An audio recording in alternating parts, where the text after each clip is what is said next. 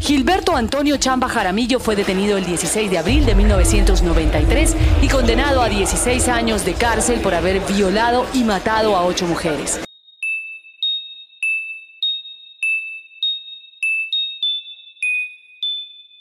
Estás escuchando Perfil Criminal con Tania Mino.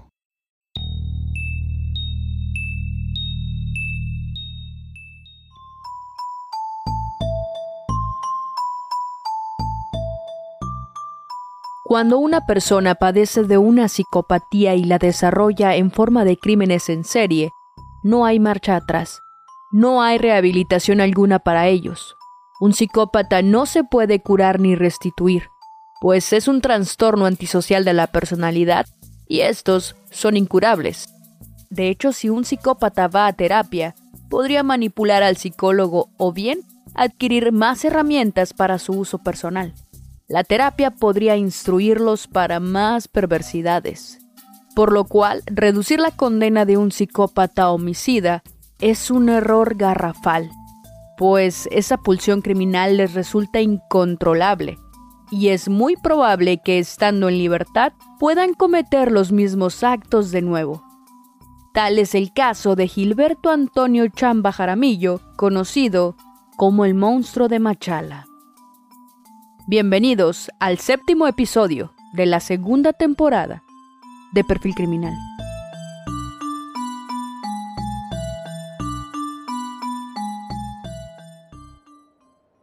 En esta ocasión viajaremos hasta Ecuador para conocer la escalofriante historia de Gilberto Antonio Chamba Jaramillo, un oriundo de Machala, quien nació en 1963 en la provincia de El Oro durante su juventud fue miembro del ejército alcanzando el rango de cabo, pero abandonó el puesto. Parecía un hombre educado, tranquilo y amable, la máscara que, con frecuencia, utilizan la mayoría de los asesinos en serie. Siendo muy joven, contrajo matrimonio, mujer con quien tuvo dos hijas. Tras su salida del ejército, se hizo de un taxi, en el que trabajó desde 1988 hasta 1993, oficio que aprovechó para buscar y seleccionar a sus víctimas. Según sus vecinos, Gilberto era considerado como un tipo tranquilo, que tenía esposas e hijos y aparentaba una vida familiar común y corriente. No fue hasta que a Chamba, cuando tenía 30 años, en 1993, se le conoció como el monstruo de Machala, por la brutalidad de sus actos. Su primer crimen lo cometió a mediados de 1988. Como todos los días, Gilberto Chamba salió a trabajar en su taxi, cerca del centro de la ciudad, en donde interceptó a una mujer llamada Cecilia. Ella no tenía más de 22 años. Enseguida, gracias a su facilidad de palabra, la convenció de que subiera al automóvil. Incluso la invitó a comer una sandía, que ingenuamente aceptó pensando que no había malicia en él, pues parecía amable y él no dejaba de hablar. Mientras le envolvía con su conversación, condujo hasta una casa abandonada, donde paró y le ofreció a Cecilia una cadena de oro y dinero a cambio de tener relaciones sexuales con él, propuesta que ella rechazó. Eso enfureció a Gilberto, quien agarró un pedazo de vidrio puntiagudo y lo hundió con fuerza en el estómago de la chica a la que volvió a atacar una y otra vez, hasta que dejó de respirar.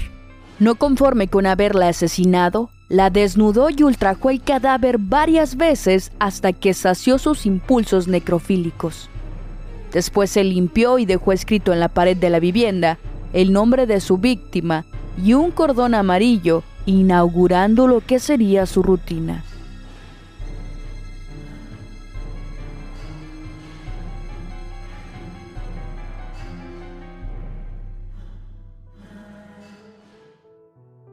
En un acto de cinismo, tras su primer crimen, acudió al velorio de Cecilia, su víctima. Incluso se presentó como su amigo y le dio sus condolencias a la familia, por lo que algunos de los afligidos familiares lo consideraron un buen amigo. Con un mismo patrón atacó a Rosa, una estudiante universitaria a quien persuadió cuando caminaba de regreso a su casa. E igualmente, ella no sospechó nada ya que inclusive Gilberto en esa ocasión vestía su antiguo uniforme militar.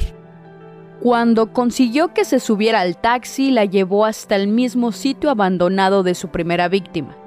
Ahí la estranguló y transgredió. Esta vez su sadismo escaló a niveles insospechados, ya que empleó una especie de bastón que él mismo había mandado hacer para penetrarla con una bestialidad imposible de describir. Podemos recurrir a las palabras de uno de los policías encargados del caso, quien dijo a un diario, Según me confesó Chamba, no practicaba penetración vaginal a sus víctimas. Prácticamente les ensartaba un instrumento similar a un bastón que se había mandado a fabricar expresamente. A muchas las ensartaba con tal violencia que el instrumento salía por sus bocas. Simulaba ser tranquilo y educado. Acudió a los velorios de sus víctimas con pesadumbre. Se presentaba como una persona gentil y educada. En realidad era un asesino monstruoso. La noticia de los crueles asesinatos alarmó a los habitantes de Machala. La policía implementó un equipo especial que no lograba dar con el asesino, quien siguió actuando varios años más, en los que despiadadamente ultimó y ultrajó a dos niñas, de 14 y 16 años respectivamente, además de a cuatro jóvenes más. Observando su modus operandi, advertimos que tanto su facilidad de palabra como el uniforme militar que a veces usaba le facilitaban conseguir que las jóvenes lo acompañaran hasta una vieja casa, donde las estrangulaba y ya sin vida las ultrajaba. Sus víctimas iban desde los 14 hasta los 30 años aproximadamente, todas de complexión media y que transitaban solas. Era un hombre calculador, manipulador, hedonista, necrófilo y de un sadismo superlativo. Chamba es un psicópata y tiene una profunda desviación sexual consistente en unir el sexo forzado con la muerte.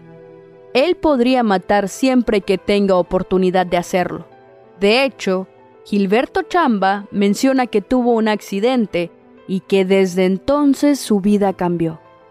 Pues él me supo indicar que antes del accidente, eh, él era un hombre normal. Yo le digo, ¿qué accidente? Sí, dice, tuve un accidente, me atropelló un carro y por eso tengo el ojo medio caído y aquí tengo unas ondulaciones.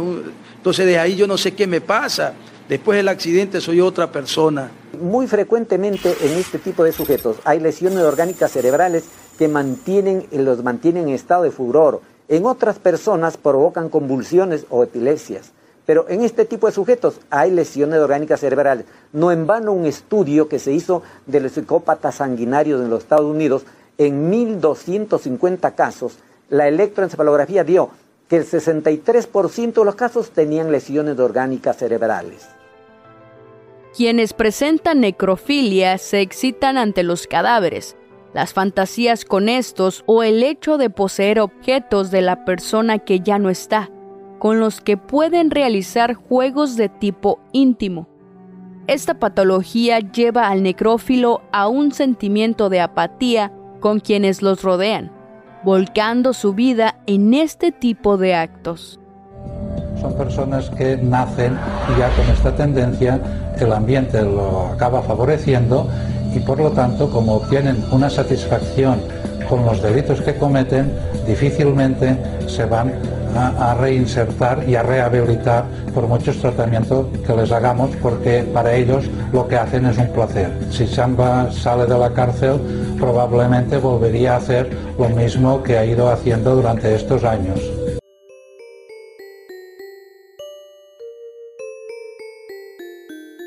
Las fúnebres actividades de Chamba llegaron a su fin el 19 de abril de 1993, cuando intentó atacar a una mujer que laboraba como sexo servidor a quien interceptó en la calle ofreciéndole un buen pago por sus servicios. Como con sus anteriores víctimas, se trasladó al lugar donde las ultimaba, pero gracias a que la mujer era más fuerte que Gilberto, lo golpeó y pudo escapar. Fue en ese momento que ella procedió a denunciarlo en la policía.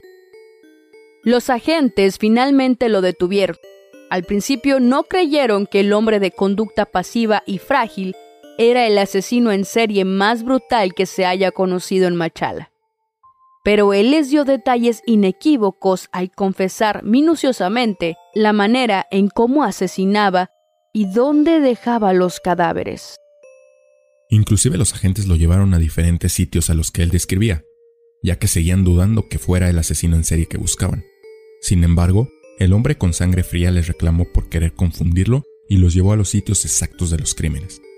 En una de sus declaraciones confesó, Primero les ponía una mano en la boca, la otra en la garganta y así las mataba.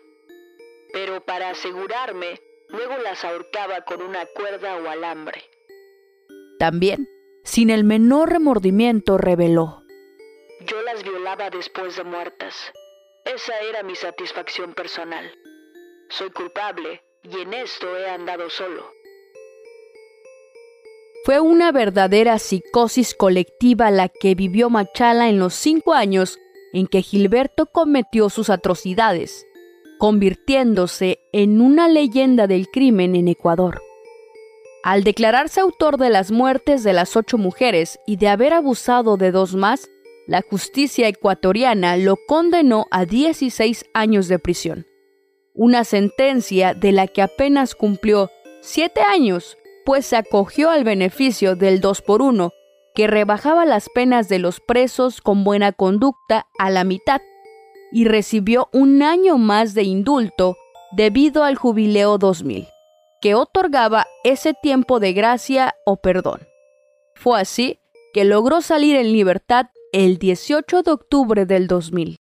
Este 2 por 1 es un marco, ¿eh? no nos engañemos, es un marco que hubo en un país donde desgraciadamente las cárceles estaban sobresaturadas. La Iglesia incluso apoyó este 2 por 1 precisamente para evitar esta segunda condena todavía mayor que a quien ingresaba en prisión le suponía estar en aquellas cárceles que eran un auténtico desastre. Una vez fuera, pidió ayuda a sus hermanas, quienes residían en España, para que lo recibieran, ante lo cual Chamba de alguna manera se las dio para que le borraran los antecedentes penales y viajó a Madrid con su historial policial totalmente limpio. El 9 de noviembre de 2000, Gilberto llegó a España, donde sus dos hermanas lo recibieron. Desde entonces, Chamba realizó varios trabajos que variaron entre albañilería y cargador de bolsos de los vecinos del edificio en donde vivía con sus familiares y novias casuales. Nadie conocía su pasado ni sabían que él era un asesino serial de Ecuador. Solía contratar a sexoservidoras con frecuencia. Una de tantas noches volvió a sentir su deseo de matar. Pagó por los servicios de una mujer llamada Luliana Madalina. Estaban en su auto, teniendo relaciones sexuales. A Luliana le pareció extraño que él trajera una cuerda atada a su cintura. De repente, Gilberto la toma del cuello violentamente. Ella lo ve como algo normal, pues los clientes solían tener raras fantasías. Chamba la sujeta más y más fuerte, cortándole la respiración. Y ella intenta defenderse. Forcejean, pero la presiona más fuerte. Cuando intentó desamarrar el cordón para ahorcarla, él se descuida y Luliana reacciona. Lo golpea fuertemente y logra zafarse. Sale del auto y huye. Corre sin parar. Gilberto furioso enciende su auto y la persigue. Pero ella en un acto desesperado ve otro vehículo donde estaba una compañera con un cliente y apresuradamente pide ayuda. Gilberto se percata y huye. Luliana era rumana y no tenía documentación, por lo cual no lo denunció. Lo relató muy bien una prostituta, la que intentó también eh, matar aquí en, Lérida, que lo dijo y además fue un, testimonio entrañable por, por la veracidad de sus palabras y expresó que, solo notó cierta em, elección en, él cuando, cuando la estaba aguando, cuando materialmente ya la estaba aguando, cuando se dio cuenta que, que la iba a matar. Para septiembre de 2004, Chamba finalmente logró colocarse como cuidador de los estacionamientos de un complejo de entretenimiento, situado cerca de la Facultad de Derecho en la localidad de Lérida. También colaboraba en la limpieza de las salas de cine. Parecía que Chamba había recapacitado, que era un hombre nuevo, pero su sed asesina apareció otra vez. Empezó a molestar a las estudiantes que dejaban sus carros en el parqueadero, a quienes les pedía sus números telefónicos con el pretexto de llamarlas por si ocurría algo, y luego les hacía llamadas obscenas anónimamente. María Isabel Vascuñana, estudiante de Derecho que vivía en la localidad donde trabajaba Gilberto, normalmente dejaba su carro en el estacionamiento del cine, pues el parqueadero de su facultad era oscuro y solitario. Eso le daba miedo y se sentía más segura en el del cine, pues era público, concurrido y con seguridad. La última vez que se la vio con vida fue la noche del 23 de noviembre. Sus padres hablaron con ella a las 22 horas aproximadamente cuando les indicó que ya iba a casa y preguntó qué habían preparado para la cena. Cuando desapareció, sus familiares acudieron al estacionamiento del cine y fue el mismo Chamba quien los atendió con absoluto cinismo. Les comentó que no recordaba haberla visto. También les dijo que él tenía dos hijas y una de ellas se había ido por un tiempo, que quizás escapó con su novio, pero no tardaría en regresar a casa de nuevo, y si él sabía de algo, les avisaría a la brevedad. La familia le agradeció su atención y se retiraron del lugar. Su cuerpo fue hallado dos días después a pocas cuadras del cine. Ella tenía un pañuelo atado a su cuello. Algunas fundas de basura trataban de esconder su cuerpo y había sido golpeada y brutalmente transgredida. Y la ilusión de encontrarla con vida desaparece. En el auto no había ninguna huella. Gilberto lo había limpiado meticulosamente. Entonces surgieron varias hipótesis sobre su muerte. Algunas hablaban de un crimen pasional, otras de venganza, pero sus amigas dieron la clave para atrapar al responsable. Las amigas les dijeron a los agentes que con anterioridad María les había comentado que Chamba la acosaba sexualmente cuando iba a dejar o a retirar su vehículo del parqueadero del cine. Esa versión fue complementada por las de otras chicas que indicaron que regularmente Chamba les pedía sus números de celular con la excusa de que si llegaba a suceder algo malo con sus carros, las llamaría inmediatamente.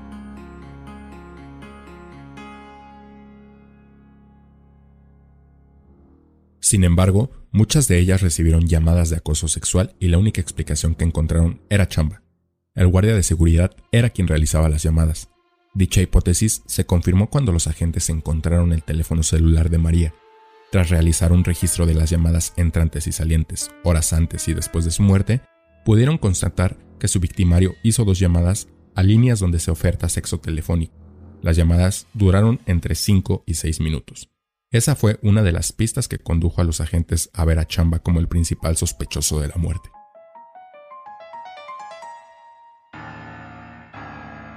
En un primer momento, Chamba fue detenido únicamente para investigaciones, pues sus compañeros de trabajo, quienes fueron llamados a declarar dentro del proceso, dijeron que no notaron nada raro la noche del crimen y que él no se ausentó de su lugar de trabajo.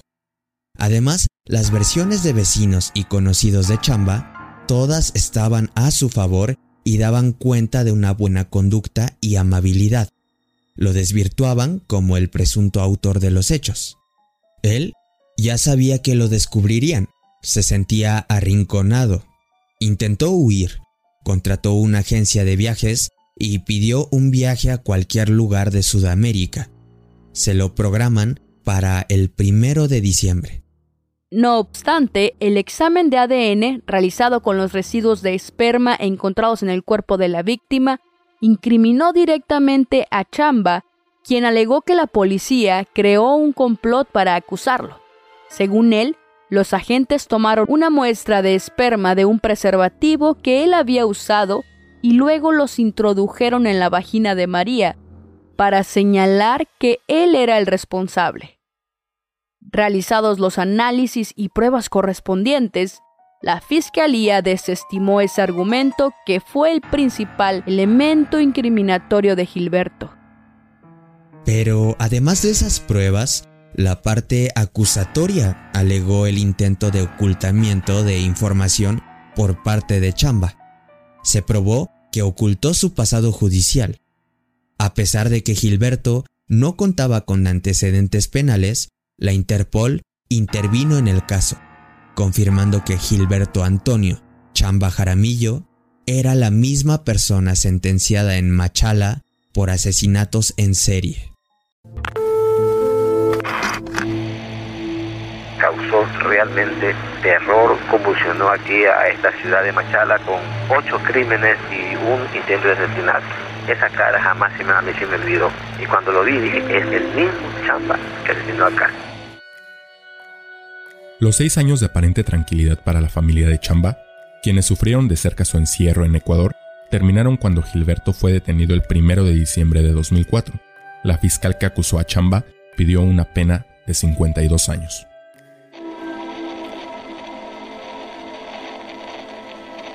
Que le digo mi verdad, yo no le he conocido, no le he matado, Señor. Mi delito aquí en España es estar aquí, venir a trabajar y debo abandonar a mi familia, a mis hijos. Ese es mi delito, Señor. No por lo que me acusan en este momento. Gilberto prestó una declaración llena de contradicciones, durante la cual afirmó ser víctima de un complot contra su persona e implicó a terceras personas de origen ecuatoriano y colombiano que desde hacía unos meses le extorsionaban y amenazaban. Hay personas atrás de esto, me amenazaron a mi familia, hubo dinero intermedio, porque había mucha gente intermedio atrás de esto, por gente rica, eso es lo que pasó. La policía negoció conmigo para que yo me haga cargo, señor. Durante el proceso negó las acusaciones, repetía insistentemente en que él no la conocía y llegó a afirmar que la policía quiso negociar con él para cargarle el crimen.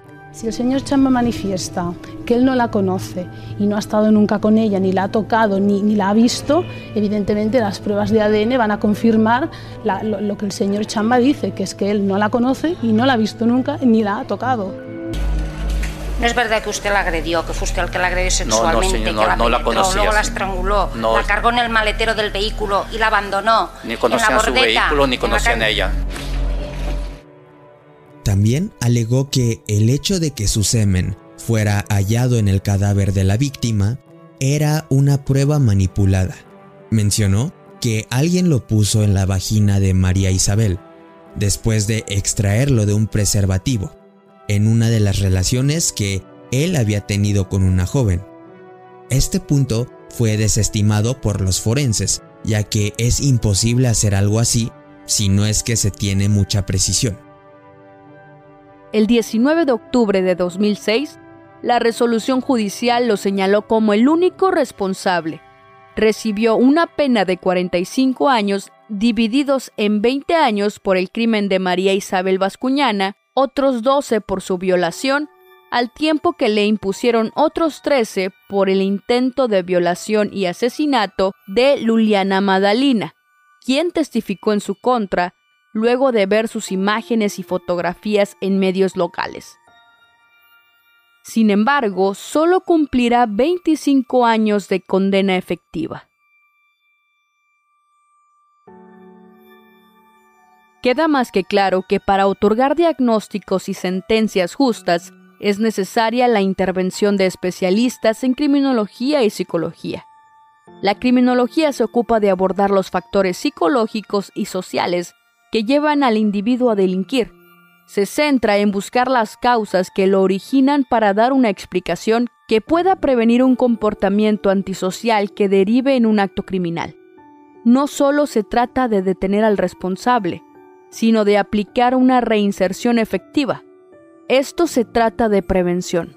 Y mientras existan personas incompetentes en las áreas de los departamentos de justicia, existirán más monstruos como Gilberto Chamba en cualquier parte del mundo. Muchísimas gracias a Eric y Alex del podcast Noches de Terror por tan valiosa colaboración. Y de igual forma, muchas gracias a todos los que escuchan hasta el final. Quiero anunciarles e invitarlos a que se suscriban a mi Patreon. Ahí me pueden encontrar como Tania Mino o como Perfil Criminal Podcast. De igual forma se los voy a dejar en la descripción. Por si no saben qué es Patreon, es una plataforma donde estoy subiendo un podcast adicional a Perfil Criminal que se llama Pulsión Criminal y ahí estoy subiendo de 2 a 3 episodios mensuales por un módico precio. Ahí en el link que les voy a dejar en la descripción de este episodio podrán consultar el costo de la suscripción y de verdad, de verdad, de verdad, de verdad, me ayudarían muchísimo uniéndose a mi Patreon. Este es un proyecto que disfruto al máximo, pero también quiero, también quiero crecer en cuanto a calidad. Los que me siguen desde el principio saben que este proyecto, desde que empezó, que fue el año pasado, ha mejorado, ha mejorado creo yo considerablemente, pero quiero que siga mejorando. Y si ustedes me ayudan sería genial, genial, genial, porque este proyecto lo hago con un montón de cariño por ustedes y para ustedes. Estar en Prayton tiene ciertos beneficios que, ahí podrán que ahí podrán revisar en la plataforma. Eh, pueden colaborar en, en, algún episodio de Perfil Criminal. También me pueden sugerir temas para Pulsión Criminal. Y también estoy subiendo pues cierto contenido adicional que espero les guste.